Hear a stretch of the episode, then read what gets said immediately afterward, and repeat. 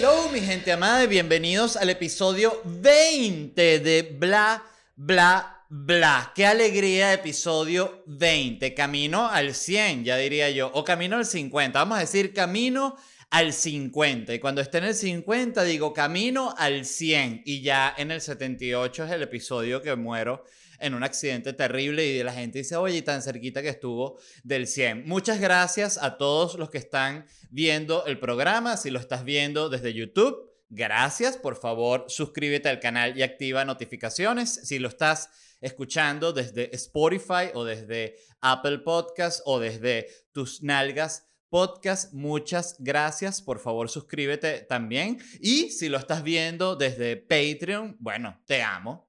Te amo como tú solo lo puedes saber.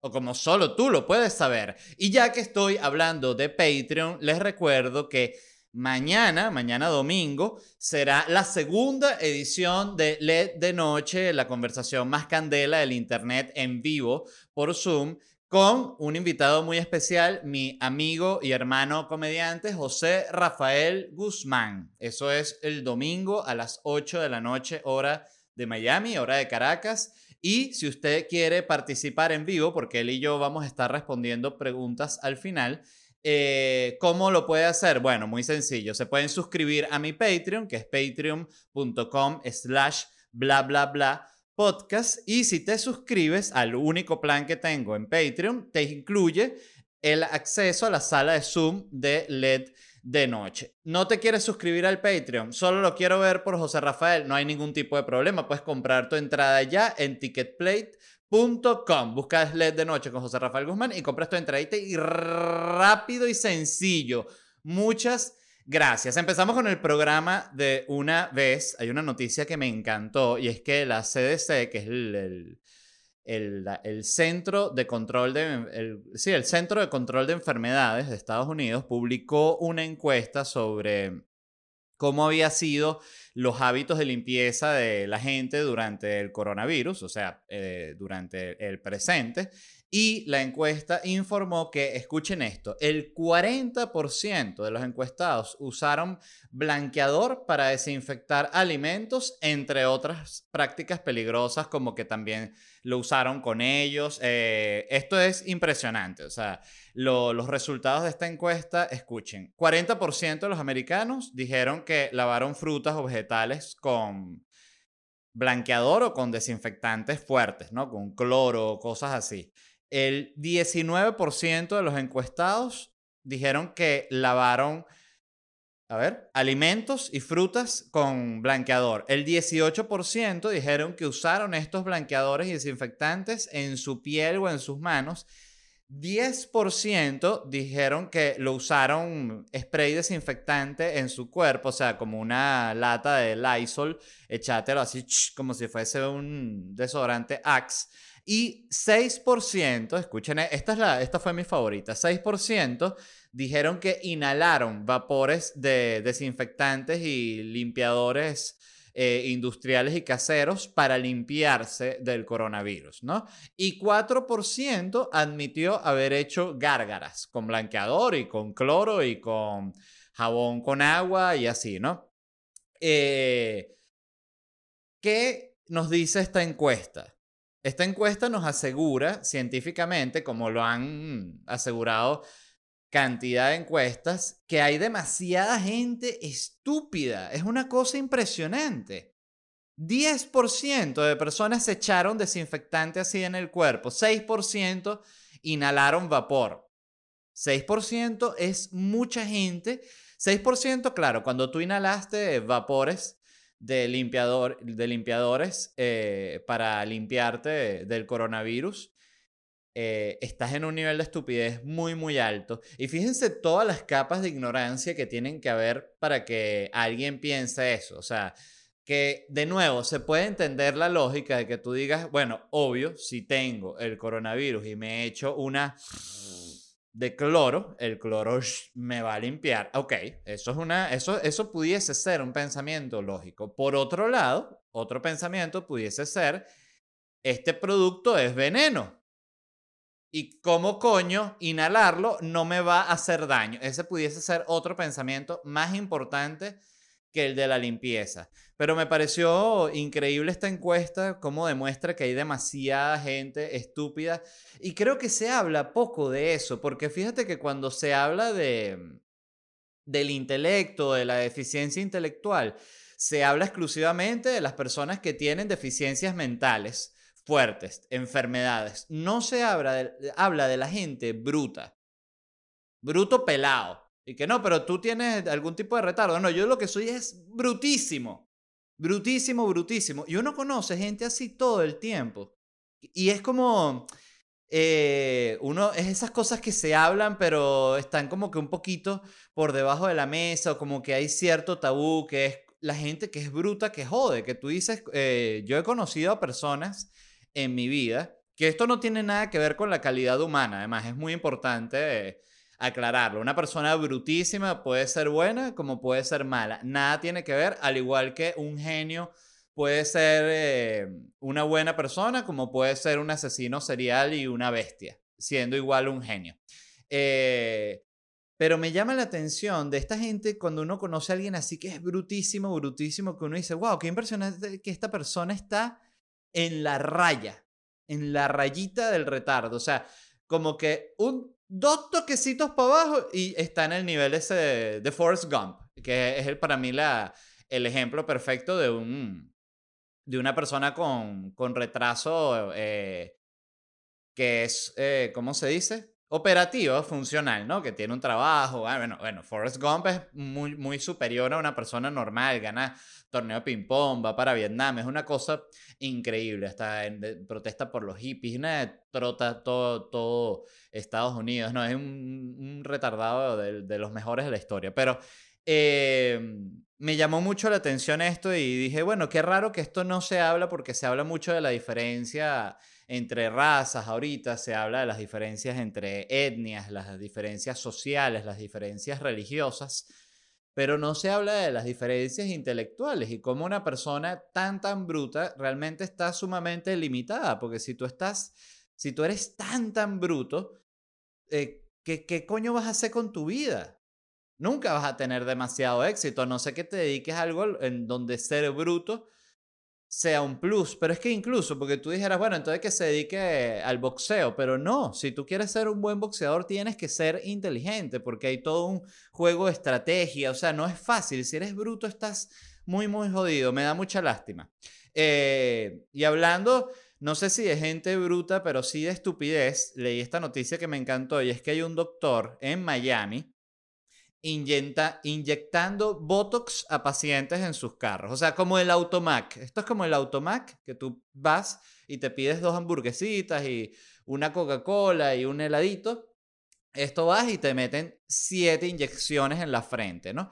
Eh, cada inyección, cada tratamiento de estos cuesta 600 dólares y a este doctor se le ocurrió porque se dio cuenta como que él sí podía ejercer y tal. Entonces, en el mismo garaje como de la clínica o del consultorio donde él trabaja, pasa la gente, así igualito que un automac, baja el vidrio, shit, él le dice, pase aquí la tarjetita, pasa la tarjetita, se llama Doctor Miami, este personaje además. La gente pasa la tarjetita, chichi, 600 dólares y pip, pip, pip, un poco inyecciones y se van así. ¡Uy! ¡Qué bello! ¡Qué absurdo! Entonces, ¿qué sucedió? que el gremio de tatuadores en Miami se quejó porque ellos no tienen permitido abrir. Entonces dijeron, ¿por qué este tipo que trabaja con agujas sí puede trabajar y yo no. Que me parece que tiene toda la lógica, porque si me dijeras que es algo fundamental o estamos hablando de algo médico que es eh, de vida o muerte, pero no, esto es algo estético. O sea, una inyección de Botox es una cuestión estética, al igual que lo es un tatuaje. Entonces está interesante este tema porque empiezan a darse todas estas contradicciones, ¿no? Que quién puede abrir, por qué este sí, por qué este no. Y ya llega un momento también que mm, esta conversación de qué es, qué es primordial, ¿no? ¿Qué trabajo es primordial para la sociedad? Y es una discusión, yo diría, un poco estúpida porque primordial para la sociedad es lo que es primordial para, que el individuo sobreviva, ¿no? Entonces, si hay un trabajo que dicen, ajá, esto, el médico sí es primordial, él puede trabajar y dar sus inyecciones de Botox, pero los tatuadores no. Entonces, ¿qué muestra esta, esta contradicción? Que es lo que a mí me parece que es una, una maravilla.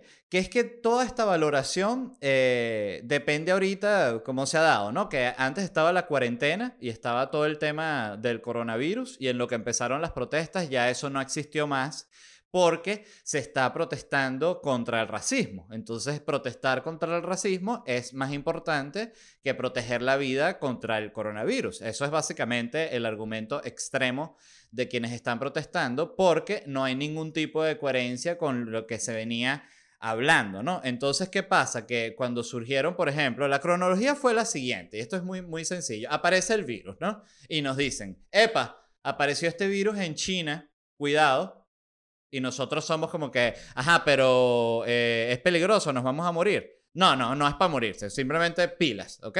Entonces después el virus empieza a, a, a, a propagar y sale la Organización Mundial de la Salud y dice, eh, cuidado, cuidado con el virus. Y todo el mundo, ¿pero qué? ¿Es, ¿Es así muy peligroso? No, solo cuidado, pilas, activos ahí. Este, mascarillas, usamos mascarillas. No vale, ¿para qué? Mascarilla para los médicos. Así eran los informes, las recomendaciones eh, oficiales, ¿no? Luego el virus se convierte en una pandemia, ¿no? Inmediatamente, muy, muy rápido. Y nos empieza la cuarentena. Y ahí empieza eh, lo que ahora se ve claramente que era un extremismo, una locura mediática, en la cual el discurso es la vida, proteger la vida, la prioridad es la vida. Toda la sociedad se cierra por la vida, todo esto es por la vida y empieza la vida, la vida, la vida. ¿Y cuál era realmente eh, la, el discurso detrás de esto? Es la irresponsabilidad expone la vida. Entonces, no hagas nada irresponsable porque estás poniendo en peligro tu vida y la de los demás. Ok, perfecto. Eso se repite así hasta el infinito. Toda la economía se empieza a cerrar. Em, la paranoia se vuelve, ah, llega a niveles desconocidos y empiezan las protestas. Y en lo que empiezan las protestas, pero literalmente al día siguiente ya no se habla más del, del virus uno que otro artículo por ahí que presentaba todavía un modelito. Aquí es cómo hacer la propagación. Y esto aquí ya va bajando aquí. Aquí está subiendo allá en Brasil. Esto no sé qué. Aquí está. Pero desaparece. Desaparece mediáticamente por completo. Y sí, hay que decirlo, pero cuando salen estos protestantes eh, a favor de Trump, que estaban en contra de la cuarentena, que eran eh, seis huevones, porque no era más que eso, toda la prensa, vamos a decir, la prensa liberal, se burlaba, los ponía como unos huevones. Mira estos huevones que salen a protestar por cortarse el pelo, pero eran seis huevones, era para reírse. Entonces, y parte del discurso era selección natural. Era lo que ponían cuando compartían esas noticias, selección natural.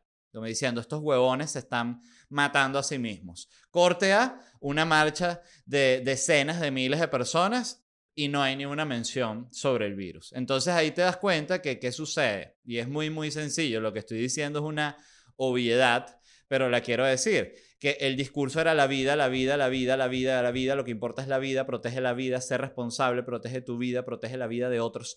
Y en lo que aparecen las protestas, no puede seguir ese discurso de la vida porque los regañan. Si empiezan a decir, gente, disculpen, sabemos que lo del racismo es terrible, que todo lo que está pasando con la brutalidad policial es de pavor, pero estamos viviendo esta situación de, la, de la pandemia y necesitamos, por favor, que no protesten. Eso sería coherente con la línea narrativa que venía durante dos meses y medio, pero obviamente esa no es la prioridad. ¿Cuál es la prioridad? Los views, los clics, me encanta. A mí me encanta porque yo soy un comediante y puedo decir abiertamente y de manera honesta que soy una puta de los views.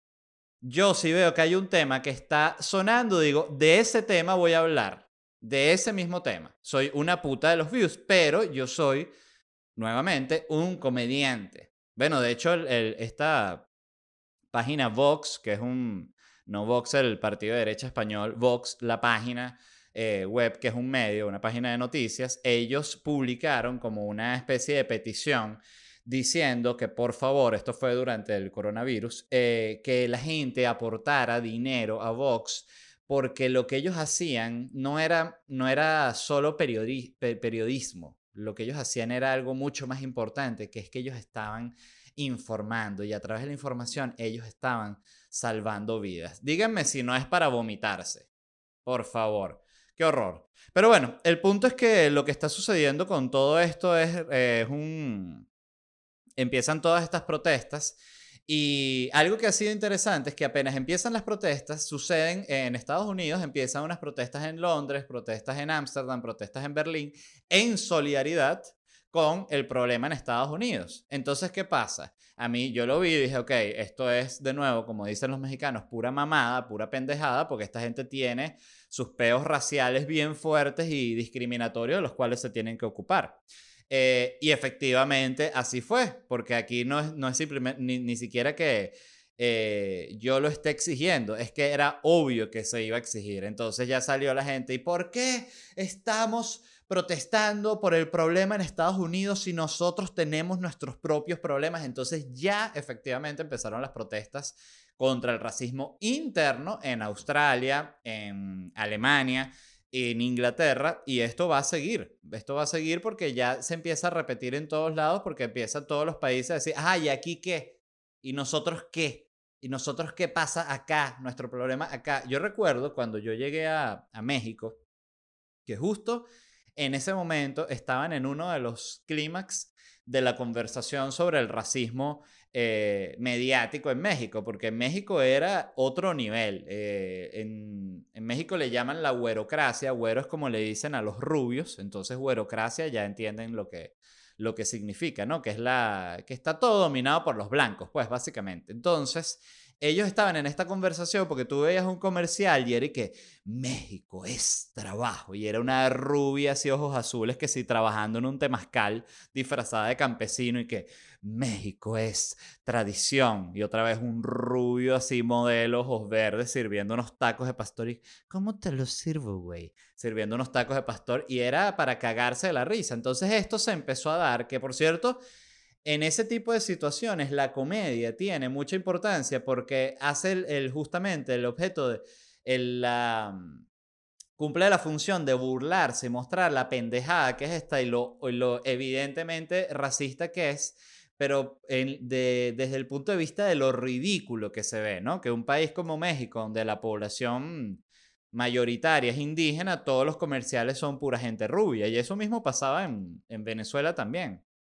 Eh, y me atrevería a decir que seguramente en toda Latinoamérica. No sé cómo serán las cosas en Perú y en Ecuador, pero estoy seguro que en Perú y en Ecuador hasta hace nada todos los comerciales era pura gente rubia, porque es así. Entonces, eh, era interesante porque ellos están viviendo esta conversación que para mí en Venezuela no se, no se, no se ha vivido todavía, la verdad que era este tema de la, de la conciencia de clase, la conciencia de raza, de la conciencia de todo este tema, y esto llegó al pico con Roma, con la película Roma, porque ahí este, el, el director, que ahorita no recuerdo su nombre, déjame buscarlo, Roma, película, aquí está, eh, es Alfonso Cuarón, eh, obvio. Bueno, esta película que habla sobre, la protagonista es una una mujer de una mujer doméstica, eh, bueno, trajo otra, evidentemente, la conversación a, la mesa de cómo las condiciones en las que viven estas personas. Y todo esto siempre es una cosa que mm, es un poquito obvia y, y, que tenga que ser una conversación es un poco patético y habla de, de cómo son las cosas, porque esto, esto pasaba en Venezuela constantemente, que tú podías, yo esto lo escuché varias veces, gente que tenía una, una mujer de servicio, de estas que viven dentro de la casa y que decían, no, eh, la señora María, por decir un ejemplo, la señora María es como mi mamá. La señora María me crió y la señora María es como mi mamá. Y la señora María vivía en una cucha de perro así junto a una lavadora, una secadora. Y que coño, pero tu mamá no vive como un perro. Entonces, bueno, eh, pero son estas tácticas que la gente necesita decirse cosas para, para no sentirse como un villano. Eso es, eso es una cosa totalmente normal. Eh, y esto creo que es como un mecanismo de defensa humano, pero eso no quita que, que no lo seas, ¿no? Entonces, pero algo que sucedió es que cuando empieza a ver toda esta conversación, y es lo que está sucediendo ahorita en Estados Unidos, es que las marcas no saben bien qué hacer, ¿no? Entonces medio se, se, se, suben en ese tren, ¿no? De, entonces tú ves que ahorita Coca-Cola, por ejemplo, cuando pasó esto, yo recuerdo que em, Nike lanzó una campaña que era así como la mujer mexicana, entonces eran eh, campañas por todos lados y Nike, que siempre había mostrado la clásica mujer eh, atleta, eh, caucásica, trotando así, joven ejecutiva y tal, empezó a mostrar esta imagen de la mujer indígena mexicana que es deportista y todo este tema, que me parece genial, porque hay gente que ve eso y entonces siente desagrado, que digo, no, está bien, es balance normal y la verdad tuviese que ser así como por 40 años para igualar como ha sido, ¿no? Pero, pero también, por otros lados, es cómico ver cómo las marcas se suben en esta ola y empieza Coca-Cola a publicar un comunicado. Coca-Cola valora todas las vidas y Coca-Cola está en contra de toda la opresión. Y Coca-Cola también te recuerda que Coca-Cola tiene azúcar. Así que si tomas Coca-Cola puedes estar más activo durante la vigilia en contra de la brutalidad. Claro que sí. Marboro rojo. Qué divino es pensar en tu privilegio blanco mientras te fumas un buen Marboro rojo. McDonald's. Comparte nuggets con tu minoría favorita. Entonces ellos no se dan cuenta, pero es, eh, es horrorizante, la verdad. Ah, bueno, aquí anoté que McDonald's podría tener unos nuevos combos. Eh, la cajita privilegiada se llama esto, que es que viene con doble juguete. Entonces tú dices, no, la cajita privilegiada. Eh, eh, ah, no, esa viene con doble juguete. Ah, perfecto. ¿Y cuánto cuesta? ¿El doble? No, cuesta cuatro veces más porque justamente los filtros de dinero se ponen así para que no lo puedas comprar. ¿Entiendes lo, que es el juego de clases? La del niño llorando. entonces, bueno, no sé qué cómo, cómo, cómo cerrar este tema, realmente no lo puedo cerrar. Eh, es simplemente el, cómo están reaccionando las marcas a esto.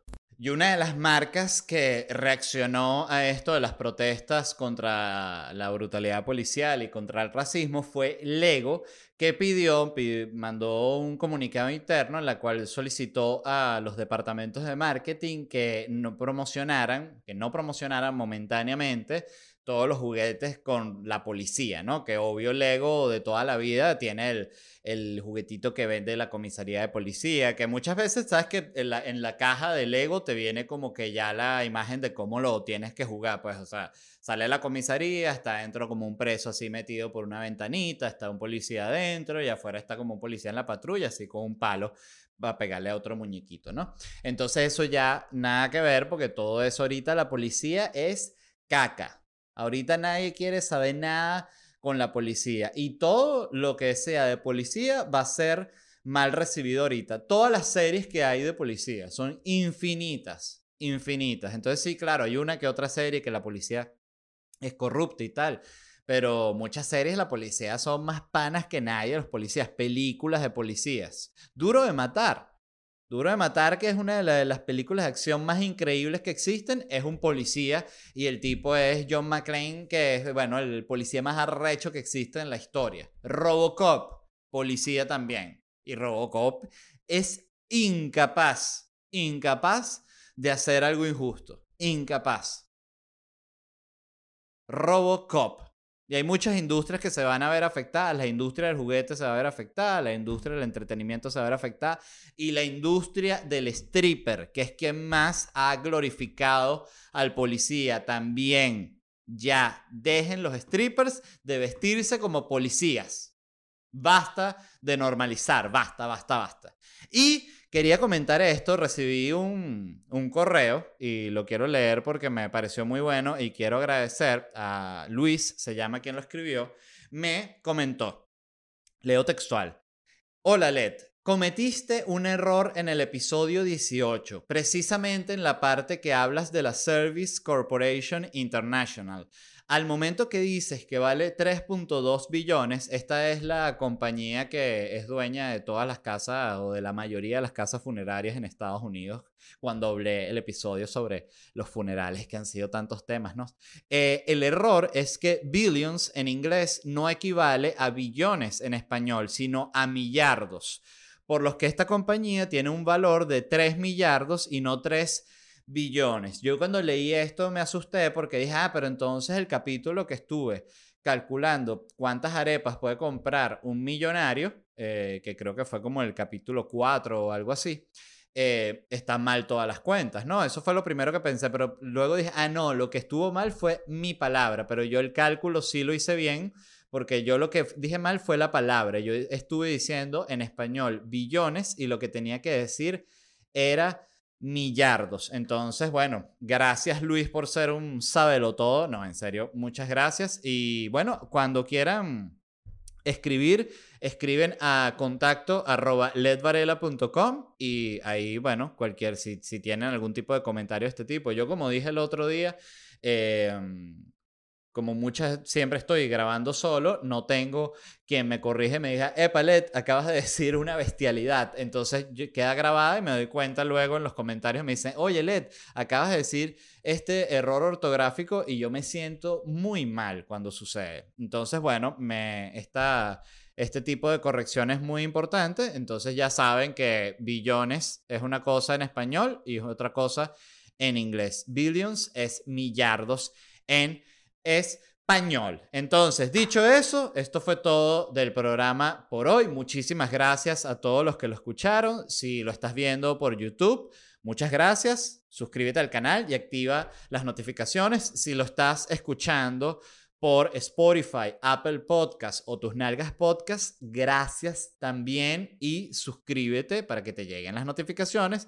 Y si lo estás viendo por Patreon, pues te amo como no tienes idea. La gente que está en mi Patreon saben que yo soy, yo, yo he sido honestos, honesto con ellos y les he expresado con toda sinceridad, eh, coño, lo, lo mucho que les jalo bolas a la gente de mi Patreon. Entonces, hablando del Patreon, este domingo, este domingo 7 es la segunda edición de LED de Noche, la conversación más candela del Internet en vivo por Zoom y va a ser con el invitado más especial que se puede tener, José Rafael Guzmán, mi hermano y amigo José Rafael Guzmán. Eh, le voy a hacer todas las preguntas que nadie se atreve, porque bueno, porque la confianza con él es muy grande. Y al final vamos a estar respondiendo las preguntas de ustedes. Entonces, si ustedes quieren participar, ¿cómo lo hacen? Muy sencillo, se pueden suscribir a mi Patreon, que es en esta dirección, anota ahí en la libreta patreon.com slash bla bla bla podcast y si te suscribes a mi Patreon tienes acceso a todas las ediciones que yo haga de LED de noche, el, el acceso a al evento en vivo y el acceso a la versión grabada.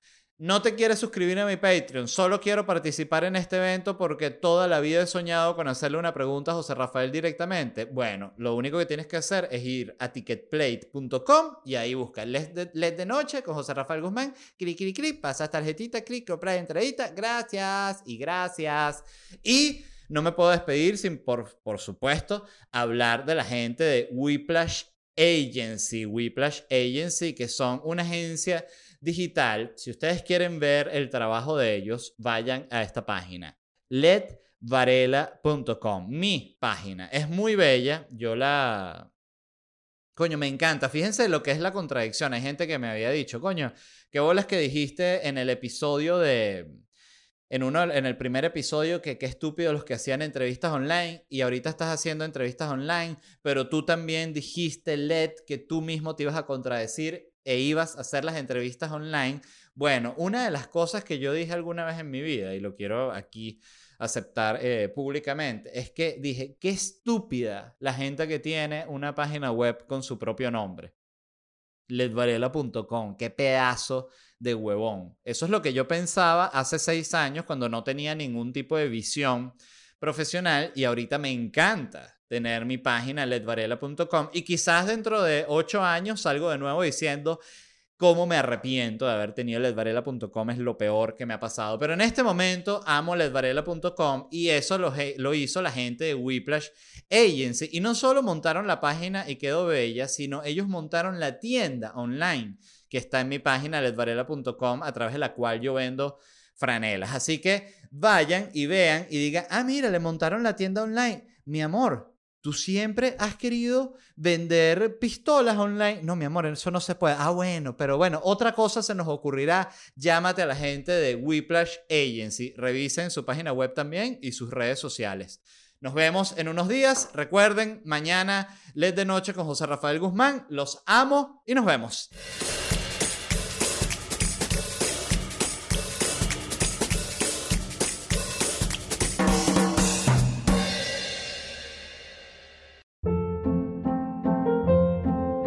Hold up. What was that? Boring. No flavor. That was as bad as those leftovers you ate all week. Kiki Palmer here, and it's time to say hello to something fresh and guilt-free. Hello Fresh. Jazz up dinner with pecan-crusted chicken or garlic butter shrimp scampi. Now that's music to my mouth. Hello Fresh. Let's get this dinner party started. Discover all the delicious possibilities at hellofresh.com.